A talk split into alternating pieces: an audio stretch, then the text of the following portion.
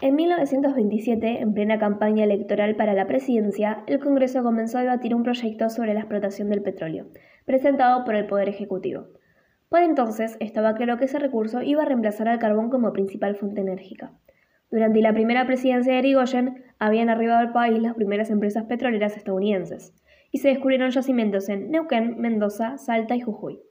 Ante el creciente interés europeo y estadounidense, Irigoyen creó, en 1922, la Dirección General de Yacimientos Petrolíferos Fiscales, más conocida como IPF, para garantizar la intervención del Estado en la explotación de este valioso recurso.